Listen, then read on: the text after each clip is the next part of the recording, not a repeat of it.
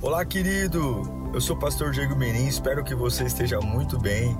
É uma alegria te encontrar por aqui. Nosso objetivo é colocar mensagens que gerem confronto, despertamento e abençoem a sua vida. Em instantes você vai ouvir um sermão e eu espero de verdade que Deus fale com você. Se você puder também me siga nas minhas redes sociais, sempre estamos colocando conteúdos que gerem confronto e inspiração. Eu desejo um bom sermão para você e que Deus te abençoe sempre. João 4, 4 diz assim: Era-lhe necessário, era-lhe necessário. A gente não sabe agora o porquê, mas lá na frente a gente vai saber passar por Samaria. Assim, chegou a uma cidade de Samaria chamada Sicar, perto das terras de Jacó, que Jacó dera a seu filho José. Havia ali o poço de Jacó. Jesus, cansado, cansado da viagem, sentou-se à beira do poço.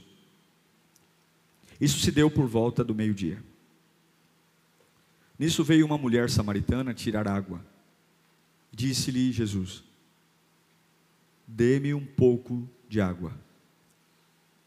Os seus discípulos tinham ido à cidade comprar comida. Espírito Santo é uma das palavras e pregações mais conhecidas. E não é à toa, porque é lindo o que o Senhor fez aqui. Nós humildemente queremos colocar de lado nossas opiniões, nossas manias, nossas teimosias, para dizer: nós não sabemos o que fazer, não sabemos para onde ir, nós não temos resposta, Senhor. Rebaixamos nosso orgulho agora nada, alinha nosso coração. Oh, meu Pai, eu creio no poder da palavra, eu creio no poder do Evangelho. O Senhor pode tudo, o Evangelho pode tudo. A pessoa mais doente aqui, a pessoa mais sofrida, a pessoa mais pisada, a pessoa mais perdida, se ela ouvir tua palavra, tudo muda, Senhor. O Senhor faz algo instantâneo, é o poder do Evangelho. E é esse poder que nós temos a expectativa de provar nesta manhã. Em nome de Jesus. Amém. Nós vamos fazer uma viagem rápida. Não é de carro, não é de avião. É uma viagem a pé, há dois mil anos atrás. Jesus estava perto da Judéia e ele deseja ir para Galiléia. Quem já foi a Israel sabe que o chão é muito pedregoso, é um lugar difícil para se andar, e é um calor muito grande por estarmos no Oriente. É muito deserto, são muitos desertos, muitas montanhas, é difícil andar em Israel numa época como há dois mil anos atrás. E Jesus está subindo. Para ir para Galiléia você tem que subir. Ele está subindo com os doze discípulos. Mas agora ele decide fazer um trajeto diferente. O sol está no ápice, meio-dia, e eles estão passando por uma cidade que não é a cidade de destino, eles queriam ir para Galiléia, mas eles estão passando por Sicar. Detalhe: Sicar era uma cidade samaritana. E os judeus não se davam com os samaritanos, não haviam comunhão. Mas ele, por alguma razão, a Bíblia diz que ele disse que era necessário parar ali. E Sicar era como frango assado na estrada, sabe? o frango assado, o, o, o, o grau. Tinha um poço na entrada da cidade. E os peregrinos vão parar um pouco para descansar, tomar uma água, refazer as forças, recompor as forças, para a gente seguir para Galiléia. Esse poço famoso de, de Jacó era um poço visitado por homens e mulheres, porém as mulheres iam de manhã, afinal de contas, Meio-dia o almoço tem que estar pronto. Então vai de manhã, pega água, cozinha, meio-dia o almoço está pronto. É uma viagem longa, cansativa. E Jesus parou ali para descansar. Como é que eu sei isso? Porque ele para no poço. O poço ficava no alto da cidade, na entrada da cidade, pensa na cidade, e Sicar é um vale, então o poço aqui desce e vai para Sicar. E Jesus fala: Eu vou ficar aqui descansando, e eu quero que vocês vão até a cidade comprar comida. Vão lá comprar 12, 13, né? 13 pães de mortadela. Me traga uma marmita. A gente vai comer e a gente vai seguir para Galiléia. E quando os doze discípulos saem da entrada da cidade e entram na cidade para comprar comida, surpreendentemente Jesus é, é, encontra uma mulher samaritana, porque esse cara era uma cidade de Samaria, que foi buscar água, mas é meio-dia. E aí começa um, um certo constrangimento, né? porque um homem sozinho com uma mulher num poço, a mulher vê um homem judeu, um outro problema, porque ela era samaritana e fisicamente o jeito de se vestir já identificava quem era judeu e quem era samaritano. E a mulher que vai buscar água ao meio-dia. E é nesse cenário que, na minha opinião, se desenvolve uma das histórias mais lindas da Bíblia. Pelo enredo. Primeiro, como Jesus consegue olhar para aquela mulher e, de verdade, com seus olhos divinos, compreender tudo o que ela era tudo que aquela mulher era, sua história, seus dilemas, seus pecados, um simples olhar de Jesus veio um diagnóstico de quem ela era. Jesus olha para aquela mulher e já diz: Olha, ao longo da conversa, ele fala: Você tem cinco, teve cinco maridos, está no sexto, você é uma pessoa complicada. Mas ele também percebe que havia um vazio, uma sede, e do mesmo jeito que ele expõe a sua ferida, ele também já mostra o remédio. Jesus ensina como é que se evangeliza alguém aqui. Como é que se evangeliza alguém? Não precisa falar de inferno, não precisa falar de demônio. Jesus mostra que evangelismo tem que ser sem rodeio. E o foco do evangelismo é olhar para a necessidade da pessoa. Jesus olhou, olha, você tem uma necessidade. Você se casou, tá com, você é uma papa marido, né? Tá com cinco maridos e, e, e não é seu ainda. Jesus identificou, você tem um vazio. Você tem uma, esse vazio.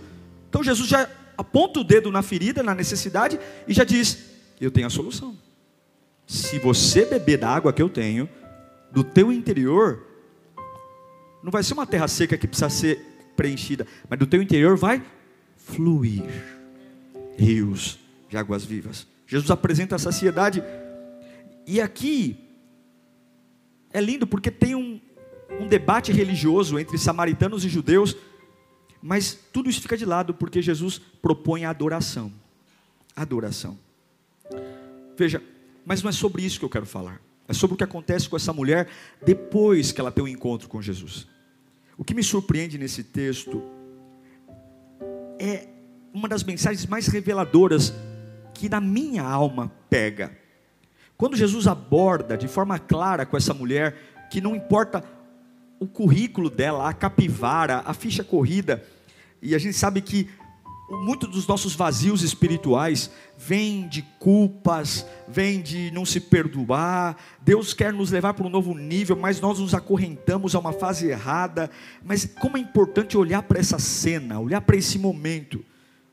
Naquele momento que Jesus conversando com aquela mulher, ele ministra ela, muda a vida dela, ela, ela tem um encontro com uma presença gloriosa, uma mulher que vai buscar água meio-dia porque tem uma péssima reputação, tem uma, um péssimo histórico, talvez discriminado, talvez todo mundo dizia, olha, se você é uma pessoa de bem, nós falamos isso, não falamos, toma cuidado com quem você anda, não falamos isso, ó, aquela ali vai te levar para o mau caminho, poxa vida, está no sexto, aquela ali é papa marido, hein, toma cuidado com ela, mas alguma coisa aconteceu, os discípulos não entendem nada. E quando os discípulos chegam com os 13 lanches, é bem no momento que a mulher está indo embora.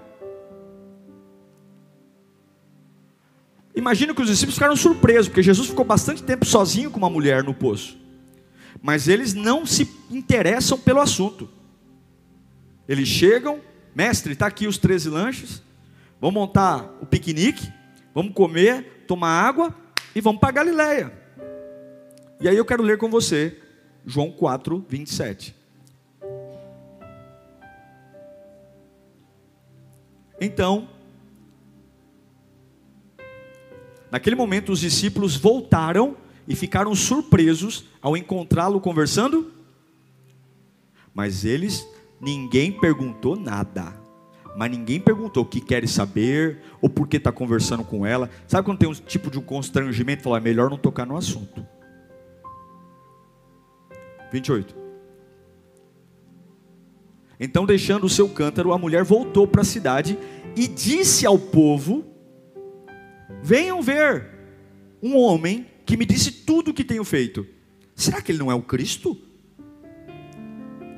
Então saíram da cidade e foram para onde ele estava.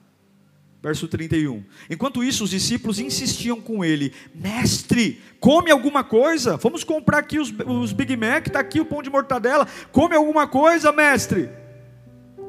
Mas ele lhes disse: Tenho algo para comer que vocês não conhecem. Então seus discípulos disseram uns aos outros: Será que alguém lhe trouxe comida? Disse Jesus: A minha comida é fazer a vontade daquele que me enviou e concluir a sua obra. Vocês não dizem? Vocês não dizem? Daqui quatro meses haverá colheita? Eu digo a vocês: abram os olhos e vejam os campos, eles estão maduros para a colheita. Aquele que colhe já recebe o seu salário e colhe o fruto para a vida eterna, de forma que se alegram juntos o que semeia e o que colhe. Assim é verdadeiro o ditado: um semeia e outro colhe. 38. Eu os enviei para colherem o que vocês não cultivaram.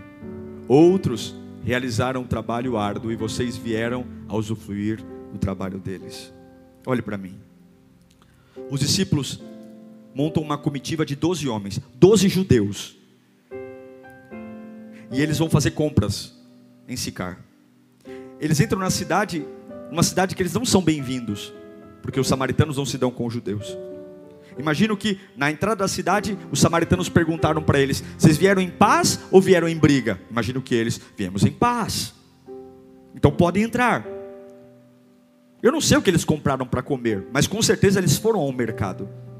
Com certeza eles viram gente, falaram com o atendente da padaria, tiveram que passar no caixa para pagar o que compraram, encontraram pessoas pelas ruas, se depararam com pessoas por vários lugares. Eu não sei quanto tempo eles ficaram na cidade comprando comida, a Bíblia não diz, mas foi um tempo considerável, porque foi o tempo que Jesus ficou conversando com a mulher. Não foi algo rápido, porque a conversa de Jesus mudou a vida daquela mulher e Jesus teve um diálogo com ela.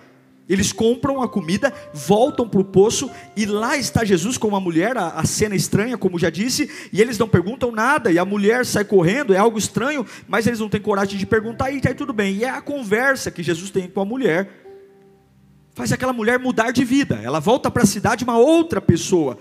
Ela conta para todo mundo o que aconteceu. Ela conta que ela encontrou alguém que a conheceu, que apresentou suas dores, que revelou seu interior, sem mesmo ela pronunciar uma palavra sequer, que conheceu seus pecados e, ao mesmo tempo, além de expor os pecados diante dele, também mostrou a saída e a curou. E agora ela está dizendo: será que ele não é o Cristo? Será que ela não é o Cristo? E surpreendentemente, preste atenção: os discípulos vão à cidade conhecendo muito sobre Jesus. Eles sabiam tudo. Eles já viram Jesus fazendo a pesca maravilhosa.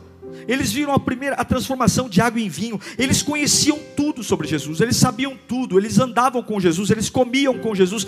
E eles vão em doze no meio de uma cidade. E quando eles voltam, mesmo sabendo que aquele que está perto do poço é o Salvador, aquele que está perto do poço perdoa pecados, aquele que está lá no poço na entrada da cidade pode mudar a história de qualquer pessoa, não importa o buraco que ela esteja. E tudo que eles têm nas mãos são 13 sanduíches.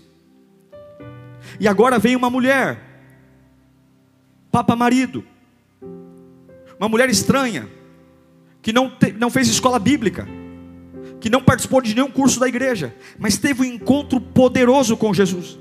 Ela sai desse encontro poderoso e ela fala com a cidade o que ela acabou de viver. Os doze discípulos chegam com 13 hambúrgueres.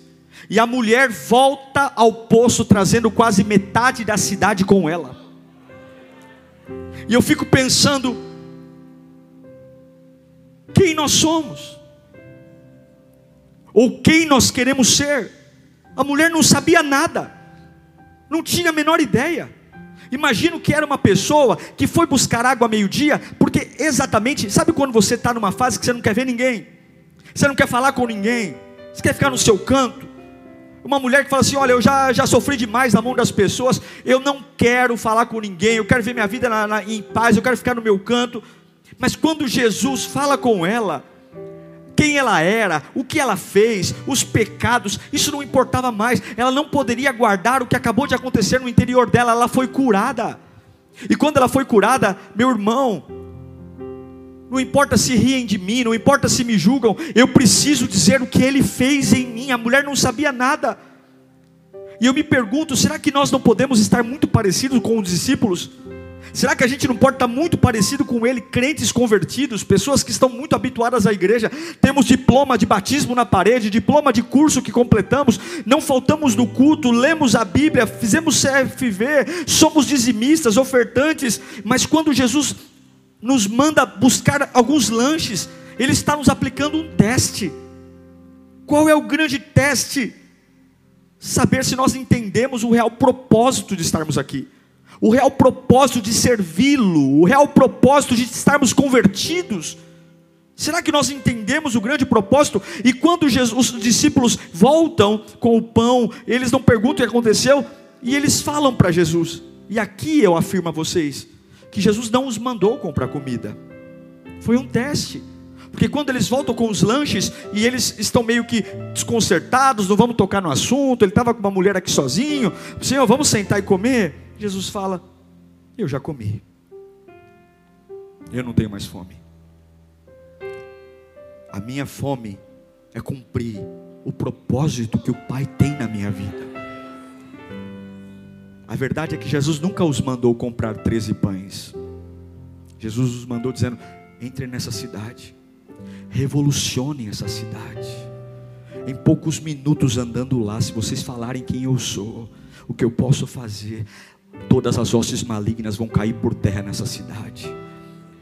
Entrem nessa cidade, falem o que eu fiz, falem quem eu sou, falem quem está aqui nesse poço, falem que eu sou o Salvador, falem que eu curo todas as doenças, falem, falem, falem, essa é a minha fome.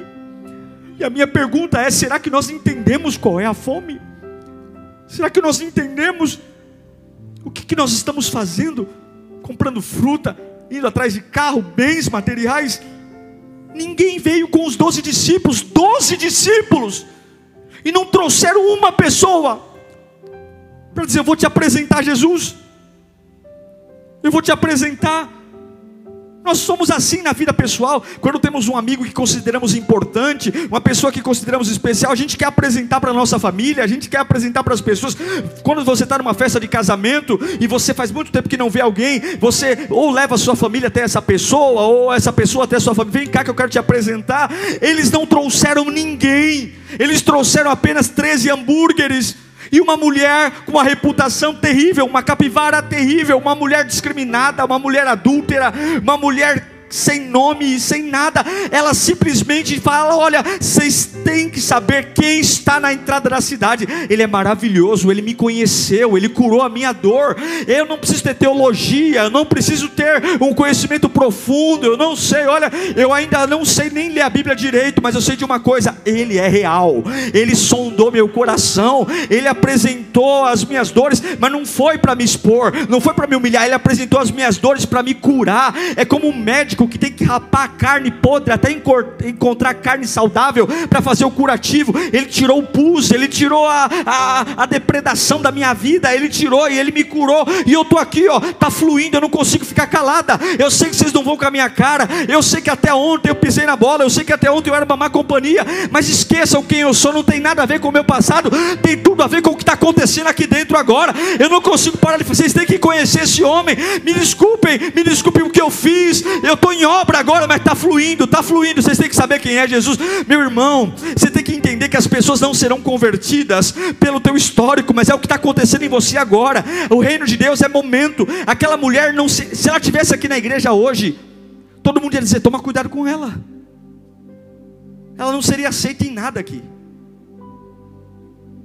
Todo mundo ia dizer: aquela mulher se casou seis vezes. E tudo papa marido. Isso é o Evangelho. Não tem nada a ver com quem você é. Tem tudo a ver com o que Ele vai fazer agora em você. E ela traz uma cidade. Eu fico tentando imaginar, o, o poço ficava no alto, a cidade embaixo. Eu fico tentando imaginar Jesus olhando para os discípulos com os 12, os 13 pães de mortadela na mão. E ele dizendo: Está vendo aquela mulher? Olha lá para baixo, ela está voltando aqui. Quase metade da cidade está vindo com ela para me conhecer. Observem. Quem nós somos? Quem nós somos? O que Deus espera de nós como igreja? como servos. O que Deus espera do nosso cristianismo? Por trás da instrução de Jesus, estava enraizado um sentimento. Lembre do propósito. Lembre do porquê vocês se converteram. Lembra do porquê vocês entraram na água do batismo. Vão comprar os pães. Mas qual é a comida do Pai? Olha, Eu sei que vocês não gostam de mim, mas lá no poço tem um Salvador. Ele está no poço. Eu não quero ser um discípulo que não conhece Jesus. Eu não quero ser um cristão sem Cristo. Eu não quero ser um pregador do Evangelho sem a graça. Eu não quero me tornar um profissional da fé tem que queimar, tem que arder, tem que fazer sentido aqui dentro. A gente perde a fome por duas coisas: ou porque come, ou porque está chateado. São os dois motivos que eu sei para alguém perder a, perder a fome: ou porque você está triste, muito triste, não quer comer, ou porque você comeu. Jesus não comeu fisicamente. Eu creio que ele perdeu a fome porque ele se entristeceu mesmo. Quando os discípulos chegam com o hambúrguer, ele fala: Vocês não entenderam. Eu creio que Jesus está frustrado. E a pergunta é: será que Jesus está triste comigo? Será que eu tenho feito o meu Cristo perder a fome? Deus quer que exista dentro de nós uma intuição espiritual para parar de ser sonso. É agora. Parar de perder a oportunidade. Jesus olha para ele e fala: Vocês falam que é daqui quatro meses. Vocês falam que é daqui quatro meses, porque é assim, pastor, lá na frente, eu um dia serei, um dia eu vou chegar, um dia eu vou fazer, um dia eu vou ter. E Jesus diz: abram os olhos. Quando eu, eu imagino, a Bíblia não diz, mas eu imagino que quando Jesus falou que os campos estão brancos, eu imagino que Jesus olhou para aquela mulher vindo com a multidão, está dizendo: olha lá, é só falar, é só pregar, é só abrir a boca. E o que é lindo é que aquela mulher era improvável. Nenhum de nós aqui hoje talvez teria uma reputação tão tão difícil como a dela. E ela trouxe avivamento para uma cidade, porque não sou eu, é Cristo.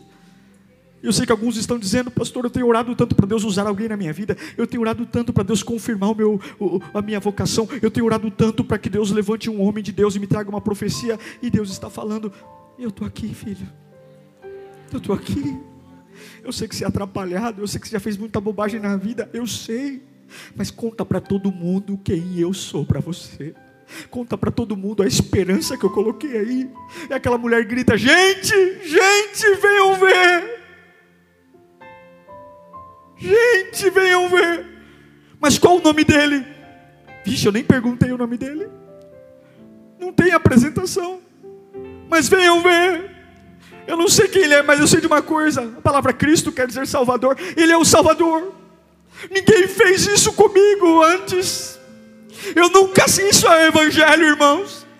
Até o dia que o Evangelho seja a maior experiência da sua vida, você nunca vai conseguir falar dele. E não há nada mais poderoso que o Evangelho. Não há nada mais libertador do que o Evangelho. A esperança do mundo é a igreja. A igreja não é lírio, não é assembleia, não, não, a igreja de Cristo. Ninguém pode aliviar a alma como Jesus. Ninguém nos conhece como Ele. Ninguém cura nossas dores como Ele. Ninguém pega um imprestável, improdutivo, uma pessoa que todo mundo tem ojeriza, diz sai para lá. Você tem uma capivara corrida, você é um camarada imprestável, mas de uma forma tão especial. Ele ergue esta pessoa, arranca vergonha, ele arranca culpa, nenhuma condenação há. Não é para quem é voluntário, não é para quem lê a Bíblia, nenhuma condenação para os que estão em Cristo Jesus. É Jesus, é Jesus que liberta, é Jesus que transforma, é Jesus que abre a mente, é Jesus que cura a alma, é Jesus que faz você ver o que ninguém vê, é Jesus que faz você falar, pouco importa o que pensam de mim, se ainda me chamam de uma mulher qualquer, eu tenho todo, pode me chamar, eu só sei de uma coisa, com o que acabou de acontecer, eu não posso mais falar do meu pecado, eu não tenho tempo mais para me preocupar com o que pensam de mim, eu não tenho mais tempo para me preocupar se fazem cara feia, se batem a porta na minha cara, se desligam o celular, se me bloqueiam no WhatsApp, eu só tenho uma missão, eu preciso dizer para as pessoas o que aconteceu aqui dentro. Eu não dependo mais da mão do homem, eu não dependo mais de ficar casando, separando, eu não dependo mais da aprovação das pessoas. Eu só sei de uma coisa: está fluindo, está fluindo, está fluindo, está fluindo, está fluindo. E quando aconteceu isso, que curso você fez? Que encontro você fez? Quais quantos passos? Não teve passo nenhum. Eu só bati um papo com ele. Eu só encontrei aquele homem no dia da minha vergonha, no dia que eu não queria ver ninguém. Ele estava lá e eu dei água para ele. Eu dei a oportunidade para ele falar comigo. Eu dei a oportunidade para servi-lo e permitir. Eu só sei de uma coisa: nunca aconteceu algo tão instantâneo. Ele me curou e eu não só me curou. Tem algo acontecendo aqui dentro tem algo acontecendo aqui dentro. Há quanto tempo faz que algo não acontece aí dentro? Há quanto tempo que você só se limita a vir à igreja? Há quanto tempo que não acontece uma paixão avassaladora? Há quanto tempo? Há quanto tempo? Não quero saber do seu pecado. Não quero saber. Eu quero saber de quando foi a última vez que você conversou com Jesus. E essa conversa pode ser de um segundo, de um minuto. Mexeu tanto com você que você fala: Eu não consigo explicar, mas é uma adrenalina. Eu não consigo explicar, mas o coração bate mais forte. Eu não consigo explicar, mas eu preciso dizer para as pessoas: eu estava perdido e agora Ele me salvou. Eu não sei o nome dele, mas tem algo que me, me inquieta. Eu não sei o nome dele. É isso que Jesus quer que a gente entenda. Se você vai ao mercado, se você vai a um cinema, se você vai à casa de um parente, se você vai à casa de um shopping center, Ele quer estar com você em todos os lugares. Nós temos que trazer as pessoas ele espera que a gente entenda que a vida de um discípulo é trazer pessoas para Ele, é trazer pessoas para Ele, e não é falar de Moisés. Ninguém quer saber de Moisés, ninguém quer saber de Elias, as pessoas querem saber de você. Uma vez uma pessoa falou para mim: Nossa, pastor, eu tenho muita dificuldade de pregar, porque as pessoas ficam duvidando da Bíblia, porque a Bíblia foi escrita por homem. Aí eu falo: Pergunta se ele queria que fosse escrito por um cavalo. Mas volta para cá. A Bíblia foi escrita por homem. Ah, mas será que não é personagem? Então eu falo, esquece os personagens da Bíblia, fala de você. A maior pregação é falar o que aconteceu com você. É por isso que o livro de Atos é o único livro da Bíblia que não tem final. Você começa, você vai lendo, lendo, ele acaba e não tem fim. Porque os atos da igreja continuam acontecendo em 2021. Eu creio que um dia, quando Deus arrebatar a igreja, lá no céu, o livro de Atos vai ser preenchido no final, e nós vamos fazer parte desse livro. Nós vamos fazer parte, nosso nome vai estar lá. Fala de você. Ninguém quer saber de Malaquias, ninguém quer saber de Oséias. Fala quem você era. Fala como você se sentia. Fala do quanto você tinha carências. Jesus diz: a minha comida é fazer a vontade do Pai. Eu não quero esses hambúrgueres. Enquanto isso não for para nós uma verdade, a gente nunca vai ter combustível suficiente. Um cristão que não ganha almas não é sadio. Se na sua fé você não leva outros a Cristo, a sua fé não é sadia. Eu repito, um cristão que não ganha almas não é sadio. Pode estar se alimentando da palavra, mas não é sadio. pode pertencer a uma igreja, mas não é sadio. Pode ser músico, dançarino, voluntário, pastor, líder. Se nós não ganhamos alma, nós não somos sadios. Os discípulos conheciam muito Jesus, mas não estavam entendendo nada. E aquela mulher nem sabia o nome de Jesus, mas ela conseguiu trazer uma cidade inteira para Cristo. O que você está fazendo, o que eu estou fazendo com aquilo que recebemos de Deus?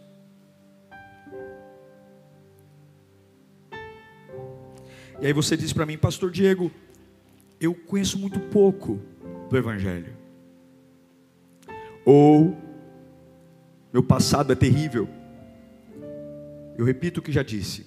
Se aquela mulher tivesse aqui hoje, a gente ia dizer: você precisa passar por um processo de cura interior. Eu não estou falando de igreja. igreja tem seus métodos, seus processos. Eu estou falando de evangelho boas novas. Bastou um encontro com Jesus, e ela nem sabia o nome dele, porque no diálogo ele não se apresenta. Ela absorveu o propósito da conversão e da vida eterna. É isso que me preocupa. Sermos crentes velhos que não absorveram o propósito. Nos tornarmos crentes velhos que sempre é para amanhã. Nunca é agora. Por que não é agora? Porque nesse domingo que não vai ter culto à tarde? Porque nesse domingo? Por que, que não é agora? Que eu não posso ligar para alguém? Falar do amor de Deus para alguém? Minha família. Por que, que não pode ser hoje? O avivamento Sicar foi mudado naquele momento. Agora. Agora. Agora. Agora. Simplesmente dizer Gente, família, tem grupo da família? Família, eu queria falar para vocês o que eu senti na presença de Deus no culto dessa manhã. Manda um áudio. Família, eu queria dizer para vocês o que Jesus tem feito na minha vida. Não manda um áudio de 20 minutos que ninguém vai ouvir. Hoje as pessoas não têm paciência. É no máximo um minuto, tá bom? Resume bem. Mas fala o mais importante. Eu não sei explicar, mas eu sou uma pessoa feliz eu tenho paz. Ele me salvou. Ele me transformou. Eu tenho preenchimento. Não é quem vai querer ouvir o testemunho dessa mulher? Todo mundo ouviu, gente. Ela trouxe a cidade toda. O ponto principal para nós orarmos dessa mensagem é o que Jesus diz para ela. Vocês dizem que é daqui quatro meses, mas eu digo que é agora. Olhem lá, está lá a mal falada, mas agora ela traz a cidade toda para me conhecer. Não é tempo de dar desculpas mais, é agora. Quando você vai estar disponível, hein, irmão? Quando você vai estar disponível para enfrentar? Mas eu tenho vergonha. Mas ele ganha mais do que eu. Meu irmão, não se impressione com carros. Não se impressione porque é teu chefe. Não se impressione porque aquela pessoa. Tem gente que nos intimida, né? Nada é mais valioso do que Jesus Cristo. Nada, nada. O nosso maior propósito é trazer pessoas para Cristo. E eu quero, antes de orar com você, dizer que o nosso grande problema, o problema sempre está nos olhos. Os discípulos aos olhos deles, não era a hora, não era o dia, não era o momento, não era a fase. E é então eles dizem: ainda não, eu vou me preparar. E essa maldição do preparar impede pessoas de se batizar. Impede, eu vou me preparar. Mas quando você diz que é agora, os seus olhos brilham. Agora, repita comigo, agora. Deus espera que você se mova. Deus espera que você conte para todo mundo o que aconteceu. Mas, pastor, não aconteceu nada, então está na hora de acontecer.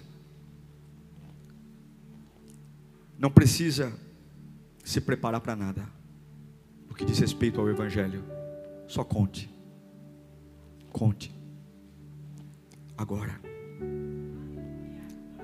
Seus filhos vão se converter quando você contar agora o que aconteceu. Sua empresa vai mudar quando você contar agora. Mas, pastor, ouvindo essa palavra, eu me lembro de quem eu sou. Eu sou realmente um mentiroso, sabe? Eu já pisei na bola com muita gente. Lá onde eu estou, todo mundo me olha de cara virada, assim. Ninguém vai acreditar em mim. Quem quer ouvir uma mulher papa marido? Quem quer? O que, que essa mulher tem para dizer? Não tem nada a ver com você. Só de dizer Jesus queimando aqui de dentro, corações se derretem. A alma das pessoas começa a bater mais forte. Não é o quanto você caiu, mas é o quanto você levantou. Você ouviria? Você sairia da sua casa, olhe para mim, para seguir a indicação de uma mulher com um currículo dessa? Você sairia? Com a história dela? Não é que ela se casou cinco vezes, com... ela roubou o marido. Jesus fala: e esse que você tem também não é seu, é a papa marido.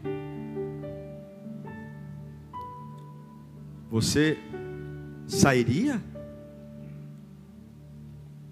Se Jesus fez isso com essa mulher, Ele pode fazer com a gente também. Foi tão poderoso que todo mundo foi atrás dela. Jesus quer usar você, meu irmão. Você que está muito confortável aqui na casa, na igreja, está na hora de você fazer alguma coisa. Está na hora de você colocar para fora o que Ele fez. Está na hora de você se comprometer com esse reino. E quando? Agora. Repita comigo agora. Feche os seus olhos um instante só. Fala comigo, Senhor Jesus. Prepara meu coração para um propósito. Eu quero te servir. E eu queria que você pedisse ao Senhor agora que te desse uma experiência tão especial que a paixão volte para o seu coração. Não tem nada a ver com a sua história, não tem nada a ver com os seus erros, não tem nada a ver com o seu currículo, não tem nada a ver com os seus tropeços, tem tudo a ver com agora. Jesus pode mudar tudo agora. Pode. Ainda que você fale, ah, pastor, eu estou com tanta vergonha. Eu estou com tanta vergonha, eu estou com tanta vergonha. Eu estou indo buscar água meio-dia. Eu já pisei na bola, eu já errei. Ah, eu larguei a faculdade, eu comecei o curso de batismo e não concluí, eu comecei o Lírio Play e parei. Ah, pastor Diego, olha, eu sou uma pessoa problemática, eu sou um problema na família, na igreja, no trabalho. Olha, ninguém me ouve mais, a minha reputação, meu nome, ó, eu quero ouvir o capeta, mas não quero ouvir meu nome. Tá tudo bem. Se fosse a pombagira, não ia fazer nada por você. Se fosse o preto velho, você ia voltar para Siquém igual. Mas quem está no poço? Quem está no poço, gente? Quem está no poço? Quem está no poço? Lembra quem está no poço? Lembra? Não é Pedro, não. Não é Tiago. Quem está no poço? Oh, meu Deus. Quando você lembra quem está no poço. Ainda que algumas vezes você está tão doído que você nem lembra o nome dele, mas não tem como. É só ter humildade e falar: Vem, Jesus. Vem, Jesus. Fala comigo, Jesus. Vem, quem está no poço? Quem está no poço? Quem está no poço da sua vida? Eu quero dizer que nesse caminho de vergonha, nesse caminho de solidão, vai sempre ter um poço ali. Jesus está ali. Eu quero liberar uma palavra. Você que está aqui dizendo, eu só quero passar os meus dias quietinho. Deus está falando, você não sabe quantas cidades eu darei a você. Você não sabe quantas cidades eu vou arrastar pelo que eu vou fazer em você. Não tem nada a ver com o teu nome, não tem nada a ver com quanto você ganha, não tem nada a ver com o pai que você teve, a mãe que você teve, não tem nada a ver com a faculdade que você cursou, não tem nada a ver com a roupa que você usa, não tem nada a ver com os pecados que você cometeu tem tudo a ver. Se você deixar eu fazer algo aí dentro,